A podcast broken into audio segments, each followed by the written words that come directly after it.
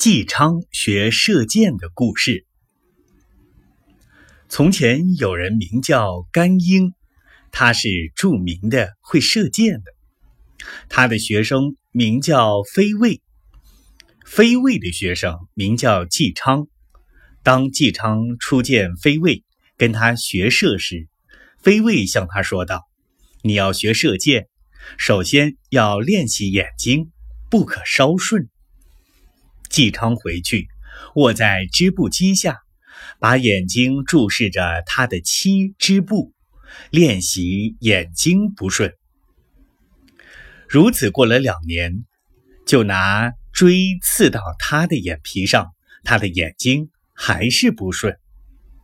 纪昌自己以为是练习成功了，他再去见飞卫，飞卫道：“你还要练习眼光。”要把极小的东西看得像很大的东西一般，到那时候你再来问我。纪昌回去，拿头发缚一个狮子，吊在窗前，每天向他望。过了两天，慢慢觉得狮子大起来了。